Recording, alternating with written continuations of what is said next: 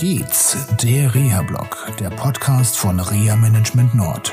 Mit Geschichten und Anregungen aus dem Leben eines Reha-Managers. Für Unfallopfer, Rechtsanwältinnen und Rechtsanwälte, Versicherungen und Interessierte.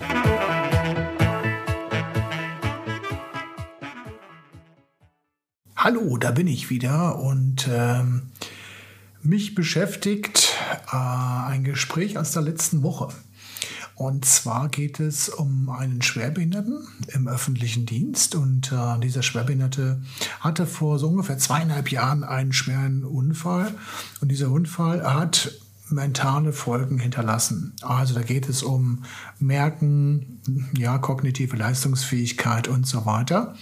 Und ähm, nach einer sehr intensiven Reha-Phase in der Neuroreha Fechter ist er auf einem guten Weg. Vorher, sag ich mal, ist nicht so viel gelaufen und als wir uns kennengelernt haben, durften wir darüber nachdenken, halt, wie kann man da intensiv reingehen und rangehen und was sind die Ziele, nicht nur bezogen auf den Job und natürlich auch auf das Leben in der Gemeinschaft. Also, was kann ich wieder machen? Wo kann ich Ängste abbauen? Wenn du Unfallopfer bist, kennst du das vielleicht, was vorher so einfach war, zum Beispiel so eine Dachbodentreppe hochzugehen, ist auf einmal ein Problem. Nicht, weil der Körper nicht mitmacht, aber weil man einfach Angst hat. Nach der intensiven Reha-Phase konnte viel erreicht werden und äh, das Wichtigste war, dass mein Klient Mut geschöpft hat, nämlich Mut wieder in den Beruf zurückzukommen im öffentlichen Dienst und ja, auch da, sage ich mal, die richtigen Wege zu gehen. Und da bestanden wieder Ängste. Die haben wir im Team mit den Mitarbeiterinnen und Mitarbeitern der Neurorea Fechter und ich nehmen können. Und wir haben einen Schlachtplan gemacht. Soweit, so gut. Zum Schlachtplan gehört den Schwerbehindertenvertreter, denn mein Klient ist schwerbehindert, einzubinden und im Vorgespräch zu klären, wie so die Einschätzung der Situation ist, wen man ansprechen kann und wie es weitergeht. Da haben dann so zwei, drei Kontakte stattgefunden und die waren eigentlich auch ja ganz interessant, ganz spannend und ähm, ja ähm, letztendlich kam raus, dass wir uns mal per Zoom, sprich virtuell zusammensetzen sollten müssen, um den Schlachtplan so ein bisschen auszufallen, ein bisschen konkret zu machen.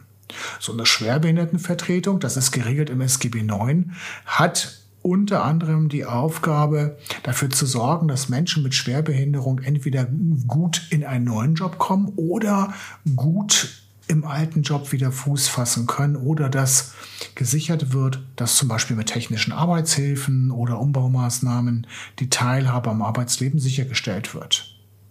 Das bedeutet natürlich auch, dass so ein Schwerbehindertenvertreter kommunizieren muss. Also, wir haben es versucht per Zoom. Und jetzt hört er schon, versucht.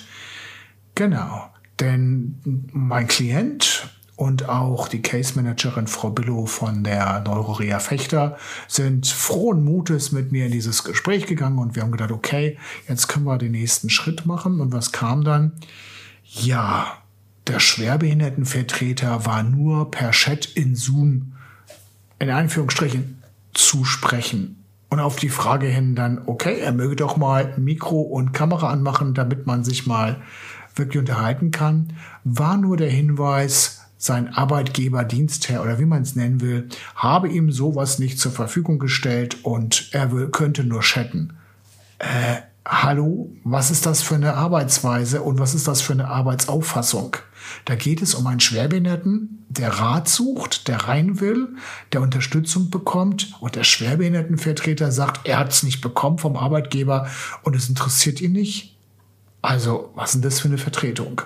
Das hat mich richtig, ich will mal freundlich sagen, irritiert.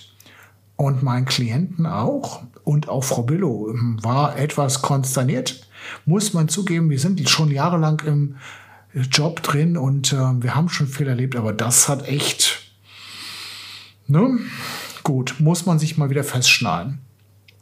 Und wir haben dann dieses in Anführungsstrichen Gesetzgespräch mit diesem schwerbehinderten Vertreter, wo Vertreter können wir schon mal streichen äh, abgebrochen und haben dann uns zu dritt weiter unterhalten. Und ähm, danach gab es dann noch am Folgetag ein Telefonat mit meinem Klienten und dieser Schwerbehindertenvertreter hat durch seine Aktion eine ganze Menge kaputt gemacht. Und das kann es eigentlich nicht sein. Und das ist eigentlich der Aufreger, den ich habe. Also, wenn du schwerbehindert bist und willst wieder in deinen Betrieb rein oder du bist zum Beispiel gleichgestellt als Schwerbehinderter und du brauchst da Unterstützung, dann sprech vorher mit den Leuten und versuch mit ihnen gut in Kontakt zu kommen und klär erstmal, was du für einen Schwerbehindertenvertreter hast.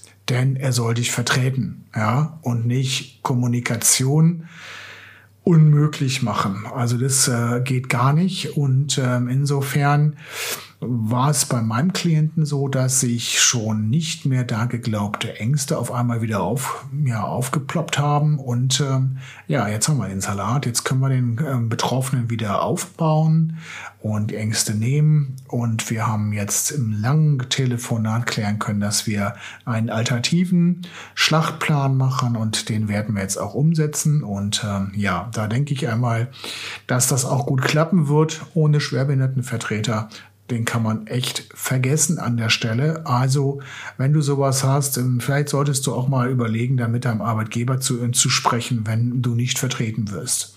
Das war's von mir. Ich wünsche euch noch eine schöne Zeit und bleibt vor allem gesund und dann bis zum nächsten Donnerstag. Tschüss. Das war eine Folge von Auf geht's, der Reha-Blog, eine Produktion von Reha Management Nord. Weitere Informationen über uns finden Sie im Internet unter www.der-rehablog.de.